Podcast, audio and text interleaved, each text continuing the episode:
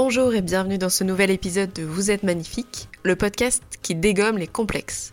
Je suis Margot Pastor, photographe et photothérapeute, et j'ai pour objectif d'accompagner les femmes vers l'acceptation et l'amour de leur corps et sur le chemin parfois difficile de la confiance en soi. Chaque semaine, j'interviewe des femmes qui ont réussi à surpasser leurs complexes et qui nous racontent leurs histoires et comment elles sont devenues plus confiantes. Arrêtez de vous comparer, devenez la meilleure version de vous-même, sans régime, sans baguette magique. Je vous donne des conseils pour vous sentir mieux dans votre corps et dans votre tête parce que vous êtes magnifique tel que vous êtes. Bonjour, bienvenue dans ce premier épisode, enfin cet épisode 0. On va rentrer très vite euh, dans le sujet puisque euh, je vais vous raconter une petite histoire. Alors euh, c'est un peu bizarre de raconter ça comme ça, mais vous comprendrez par la suite pourquoi. Donc c'est l'histoire d'une adolescente, somme toute une adolescente normale, qui vit dans le sud de la France, près de la mer, et qui est euh, très complexée par, euh, sa poitrine, puisque euh, bah, en fait elle ne, pousse, elle ne pousse pas, elle a toujours pas de poitrine, ni à 12 ans, ni à 14 ans, ni à 16 ans, ni à 18 ans. Alors ça vous semble un peu trivial comme ça, parce que vous avez le recul d'une personne adulte, mais cette jeune fille, elle a l'impression un petit peu euh, de ne pas sortir de, l'adolescence, de ne pas devenir une femme, surtout que les modèles qu'elle voit autour d'elle, c'est euh, surtout euh, tiré de la pornographie, des femmes avec des gros seins à la télé, des femmes avec des gros seins, voilà, alerte à Malibu. ouais, ouais, je suis... cette, jeune fille est née dans la fin des années 80, et... et puis ses amies, elles ont de la poitrine, tout le monde a de la poitrine. Et elle a 14 ans, elle se dit que, bah, que peut-être elle se refera faire les seins plus tard, qu'elle utilisera la chirurgie pour euh, correspondre à, ce modèle euh, qu'elle imagine de ce que ça doit être d'être une femme. Alors, cette euh, adolescente, évidemment, c'est moi. Et je ne me suis jamais refait faire la poitrine. je, je, ne suis jamais passée sur le billard. J'ai un respect absolu pour les personnes qui le font, il n'y a aucun problème avec ça. Euh, mais moi, je, je suis blonde et, j'imaginais euh, quand même qu'être blonde à forte poitrine, encore un préjugé, hein, évidemment. Euh, c'est pas que dans les petites annonces d'Elysée Moon que c'est bizarre. Donc voilà, je ne savais pas trop quoi choisir entre ce modèle que j'imaginais de femme et l'idée qu'une femme avec les seins refaits euh, c'était une femme superficielle, ce que je n'avais pas envie d'être, enfin ce que je ne me sentais pas être. Euh, alors comment, comment, comment dire, comment se sortir un petit peu de, ces idées préconçues? Déjà, euh, j'ai, bah, évidemment, j'ai grandi, j'ai évolué progressivement, mais pendant très longtemps, il était impossible pour moi d'accepter cette poitrine. Mes premiers rapports, euh, quand j'étais euh, à la fin de mon adolescence, je les ai eus en gardant mon soutien-gorge et euh, mon t-shirt. Et pendant longtemps, vous seriez arrivé à n'importe quel moment chez moi, j'étais pomponnée, habillée et surtout j'avais un soutien-gorge. Je ne l'enlevais à peine que pour dormir et encore, ça dépendait si je dormais seule ou avec quelqu'un. Mais ce complexe-là, j'ai réussi vraiment, vraiment à m'en débarrasser totalement. Et je vais vous expliquer un petit peu pourquoi et comment. D'abord, euh, je commence à dire que, évidemment, c'est un complexe qui, euh, pour certaines, paraîtra dérisoire. Et, je le comprends parce que, voilà, il y a des, très grosses poitrines des personnes qui ont besoin de se faire opérer parce que, justement, c'est trop envahissant, euh, parce qu'elles sont trop sexualisées.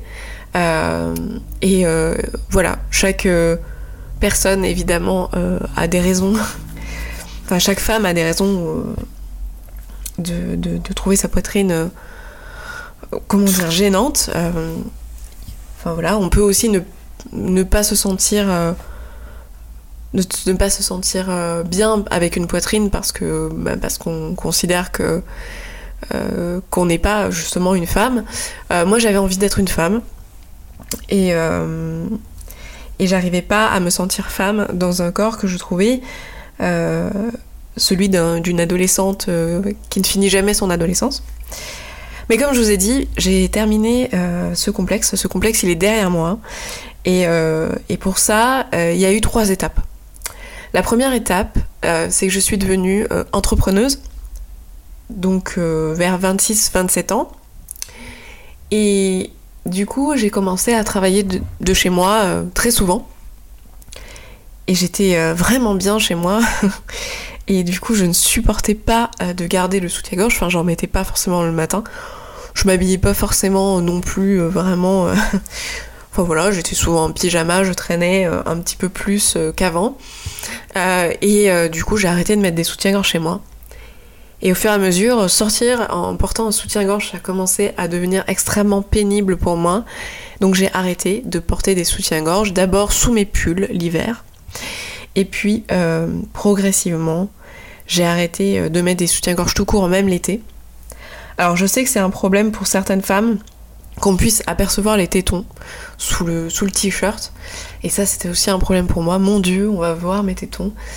Euh, bon, en fait, on finit par s'habituer euh, à ça et à ce. Enfin, je, je, n'ai jamais, euh, comment dire, entraîné des, des accidents de voiture, par exemple, parce qu'on a vu mes tétons sous le t-shirt.